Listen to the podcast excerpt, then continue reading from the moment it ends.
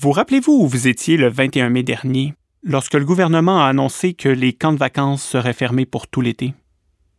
Je n'ai pas eu la chance de parler à beaucoup d'entre vous depuis, mais je n'ai aucun mal à imaginer ce que la plupart ont ressenti. De mon côté, je me rappelle bien du dit moment. C'est Alexis, le maudit prof de phonophone, qui m'a appelé pour m'annoncer la triste nouvelle. J'étais en train de jouer une grosse game de pichenote eh bien, laissez-moi vous dire que cette partie-là, je ne l'ai jamais finie. J'ai eu trop mal. Ça me rendait triste de penser à nos petits et grands campeurs, pour qui chaque instant passé au camp est tellement important, pour qui chaque moment, même les longs et torrides concerts du dimanche après-midi, est précieux et merveilleux, et pour qui un an d'attente, c'est long en torieux. Mais j'étais triste aussi pour tous les autres professeurs, moniteurs, employés, même les parents qui viennent pique-niquer. Parce que je sais qu'ils sont comme moi, et qu'il n'y a absolument rien au monde qui peut remplacer l'immense joie que l'on ressent lorsqu'on vous voit, vous autres, les jeunes, libres, unis et heureux. C'est donc pour me permettre d'être avec vous un peu plus qu'en pensée cet été, et pour essayer de rendre la séparation avec mon endroit préféré un peu moins difficile, que je préparerai pour vous au cours des prochaines semaines un petit podcast de 7 ou 8 épisodes sur les contes et légendes du camp musical Père Lindsay. Merci d'être là et bonne écoute.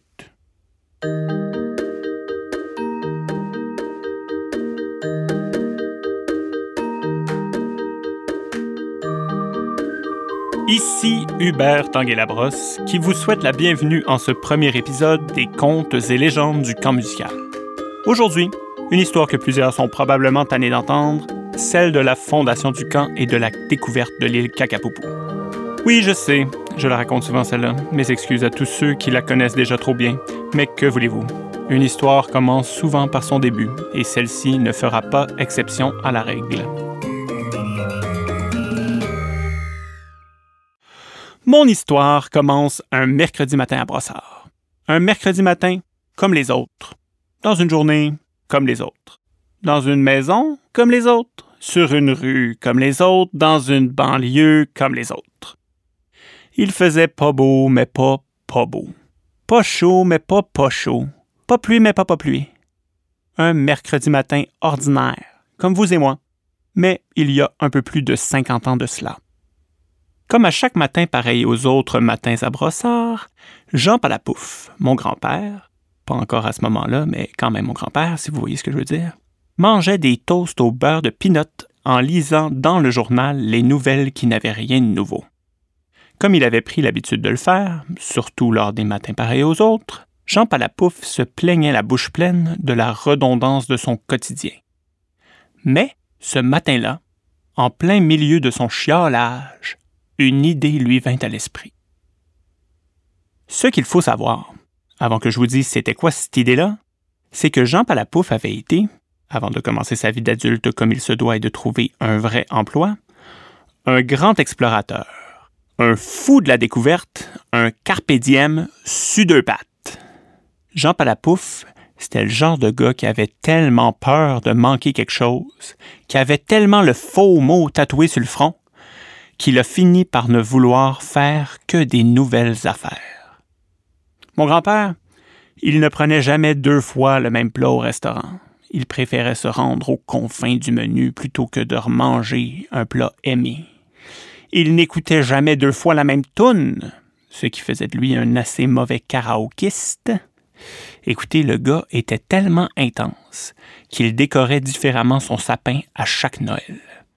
Et ça, c'est quand son sapin n'était pas un genévrier, un mélèze ou un tuyau. En tout cas, comme je le disais, il avait été explorateur le gars et pas à moitié. Son obsession pour la nouveauté l'avait amené à visiter toutes les villes du monde, à monter toutes les montagnes qui existent, à se baigner dans tous les fleuves, même si on se baigne jamais deux fois dans le même, et à s'aventurer dans toutes les forêts. On peut croire qu'il avait absolument tout vu ce qu'il y avait à voir. C'est d'ailleurs un peu pourquoi il a éventuellement décidé de vivre une vie plus rangée, plus normale parce que l'exploration, il en avait un peu fait le tour. Toutes les cases de son atlas avaient été cochées et tous les recoins de son globe terrestre dépoussiérés. Mais revenons maintenant à ce mercredi matin, au moment où il prenait une bouchée de son déjeuner aussi ennuyeux que son quotidien et qu'une idée lui venait à l'esprit. En fait, je dis venait à l'esprit, mais cette idée-là, on aurait plus dit qu'elle lui jasait et qu'elle lui disait ceci. Et si tu n'avais pas encore tout vu, qu'il restait un petit bout de planète Terre à découvrir, un dernier voyage à faire? Et si, plutôt que d'aller là où les humains ont déjà été, tu trouvais un nouvel endroit, encore inexploré, un endroit qui ne serait ni sur ton atlas ni sur ton globe terrestre? Sac à papier, se dit alors Jean Palapouf.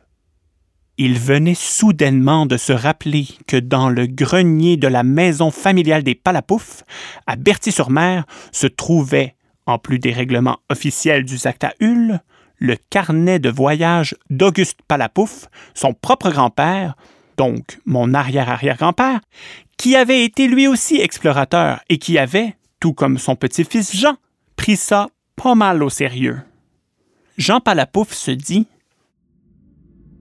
et c'est l'emplacement exact de ce nouvel endroit, encore inexploré, dont cette voix étrange, que j'aimais à l'instant pour aucune raison, m'a parlé, se trouvait consigné dans le carnet de voyage de mon grand-père, que je n'ai jamais consulté parce que j'ai toujours trouvé les livres plus verts chez le voisin. Avant même d'avoir fini sa toast, Jean Palapouf quitta Brossard en courant, se pitcha dans le fleuve, en bateau, et se laissa porter jusqu'à la maison familiale des Palapouf, là où, il l'ignorait encore à ce moment-là, un carnet de voyage le conduirait à sa destinée, le camp musical Père Lindsay. Comme je vous le disais un peu plus tôt, Auguste Palapouf, mon arrière-arrière-grand-père, avait été lui aussi un grand explorateur. Ce gars-là, Auguste Palapouf, avait tellement exploré qu'à la fin de sa vie, il s'était pogné un mal de terre puis un mal de mer en simultané puis à perpétuité. Il était tellement pas bien qu'il avait fallu lui installer autour du corps des straps, des barres puis des roues pour qu'il ne touche plus jamais au sol. Mais bon, c'est vraiment pas pour ça que je vous parlais de lui. Ce qui est important de savoir au sujet d'Auguste Palapouf, il y a bien d'autres choses importantes, là, mais important pour l'histoire que je suis en train de vous raconter, c'est qu'il avait découvert, lors de l'une de ses nombreuses explorations, une île pas mal étrange au milieu de l'océan Pacifique, l'île Kakapoupou.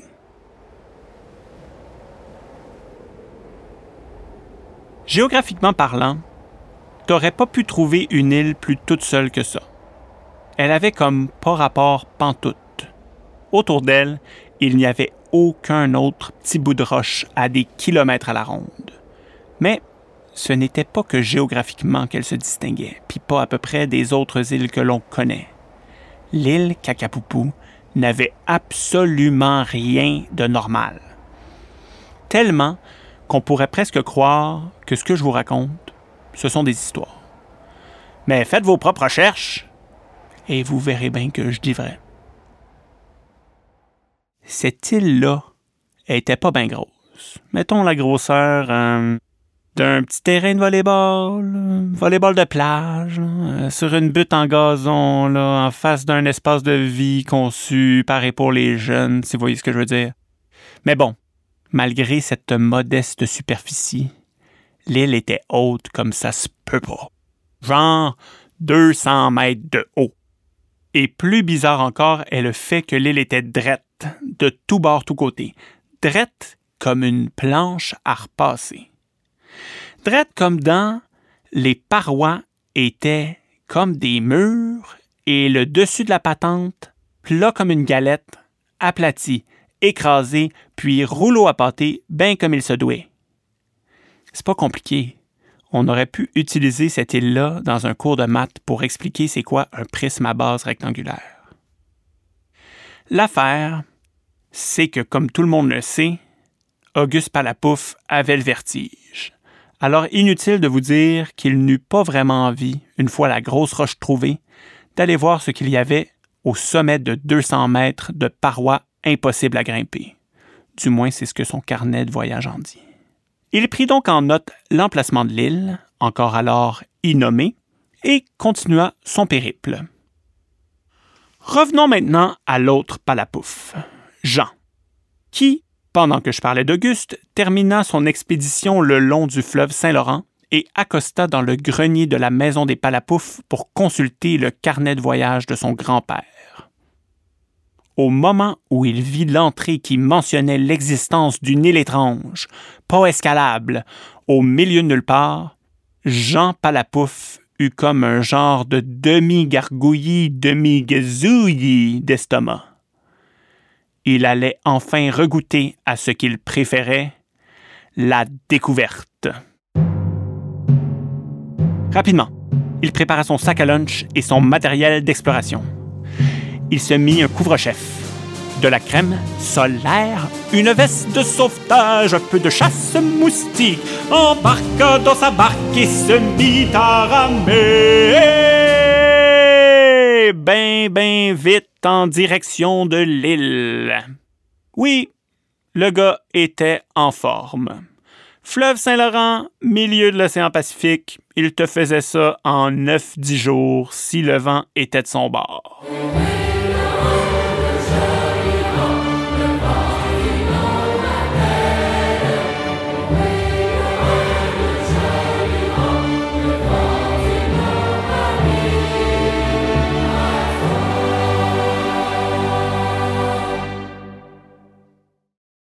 Trente jours plus tard, le vent n'avait pas été de son bord cette fois-là.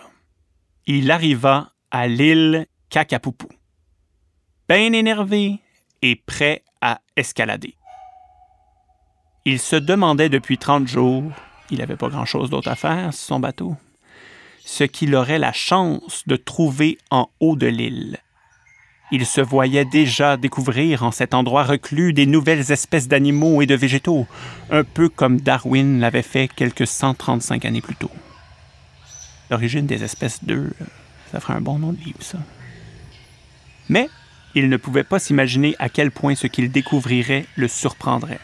Parce que cette île-là, elle n'abritait pas d'oiseaux au chant du cygne inachevé jamais entendu, de tortues poilues au long cou de grue, ni d'arbres fruitiers ne donnant ni pépins ni noyaux. Non. Sur cette île, il n'y avait rien pantoute. Pas de plantes, pas d'oiseaux, rien sauf dix humains. On ne sait pas trop comment ils étaient arrivés là, ces dix humains-là. Surtout qu'ils avaient, il semblerait, à peu près tous le même âge. Le paradoxe de l'œuf et de la poule ne tenait donc pas vraiment la route sur cette île-là. Mais c'était eux qui, quelques semaines plus tard, allaient fonder le camp musical. Ça peut sembler un peu étrange au moment où on se parle, et ça continuera de l'être pour un petit bout encore. Mais n'ayez crainte, tout prendra son sens lors du prochain épisode des Contes et légendes du camp musical, disponible sur toutes les plateformes. Procurez-le-vous dès la semaine prochaine. Ce qui était encore plus flyé avec les dix habitants de l'île, mais qui n'aurait pas beaucoup surpris notre chum Platon, c'est qu'ils s'imaginaient que l'île était le monde et que le monde était l'île. Pour eux, l'univers entier se trouvait au sommet de leur grosse roche. Dix humains, un peu de poussière et ensuite un ravin qui vous menait vers le néant, ou l'infini si vous étiez du bord des optimistes. Les habitants de l'île parlaient une langue très particulière, mais bien simple, le capou. Étant donné qu'il n'y avait à peu près rien à décrire dans leur monde, la langue ne comportait qu'une quarantaine de mots. Kakapoupou était le mot qu'ils utilisaient pour décrire l'île. Comme je le disais, l'univers entier à leurs yeux. Alors que Plic-Plouc désignait tout le reste. Dans leur conception de la chose, si j'ai bien compris, c'était un genre de trou paradis, monde des esprits un peu désertique, plus bleu que brun. Le capou permettait également de décrire certaines réalités familières, comme la météo, le temps qui passe, les humeurs et les sentiments. Finalement, parmi les mots en usage, il y en avait bien entendu pour désigner les personnes qui habitaient l'île, ce qu'on pourrait appeler des noms. Fernand Lindsay, Claude Paquin, Claudette Richard, Jules-Jean Poirier, Rémi Lapointe, Robert Champagne, Rachel Baudry, Mimi Souris, Louise Forensanson et Table Julie, pour ne nommer que ceux-là qui sont en fait toute la gang. Ces noms nous paraissent, pour nous francophones et francophiles, un peu moins exotiques que les autres mots en capou. J'aimerais bien vous expliquer pourquoi, mais aucun linguiste ni philologue, même ceux originaires de l'île, n'a jamais pu le faire. Comme vous pouvez l'imaginer ou pas, les journées étaient plutôt longues sur l'île et l'ambiance un peu inquiétante par bout. Ne pas pouvoir se mettre à l'abri de la pluie, du vent, du froid, de la chaleur, du soleil, ça peut vraiment venir gâcher une journée d'attente et d'ennui. Heureusement, le père Lindsay, qui était pas mal le plus joyeux de la gang, prenait soin de ses confrères et consoeurs et les aidait à apprécier le peu qu'ils avaient à apprécier, comme la beauté des couchers de soleil ou encore l'éphémérité des étoiles filantes. Les habitants de l'île tripaient d'ailleurs bien raide là-dessus, à en rester des nuits entières debout, au sens figuré évidemment, sinon ça fait ben trop mal au cou. En capou, on appelait ces corps célestes Prisco. Personne ne sera surpris d'apprendre que le matin pas pareil pantoute aux autres matins où Jean Palapouf apparut de la paroi à pic de l'île Cacapoupou, frais rasé, avec du linge sur dos, un sac à dos sur le linge sur le dos, il y eut un pas pire vent de panique chez ses habitants. Pour eux, c'était pas mal l'équivalent de comment on se sent quand les extraterrestres viennent nous rendre visite le soir du Nouvel An pour nous demander les règlements de la version courte de la gomme. Ça surprend. Ils commencèrent donc tous à courir en rond autour de l'île en criant en malade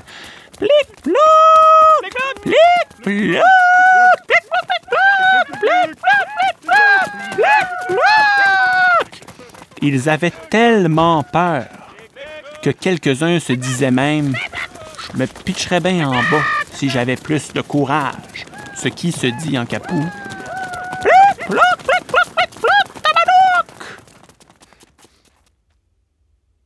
Jean Palapouf, qui comprit bien vite que ces pauvres humains-là étaient en pré-choc post-traumatique, eut une idée pour les calmer.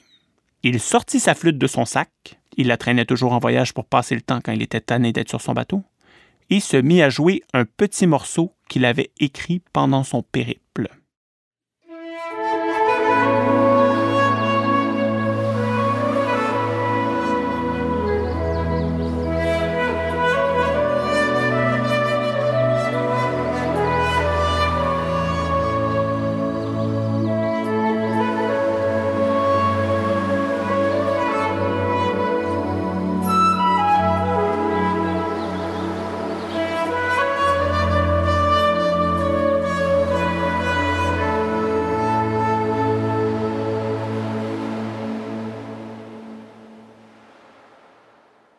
Au moment où Jean Palapouf commença à jouer, les habitants de l'île Cacapoupou s'arrêtèrent d'un coup sec. C'était la première fois de leur vie qu'ils entendaient de la musique. Et ils n'en revenaient juste pas. Émerveillement total fois mille.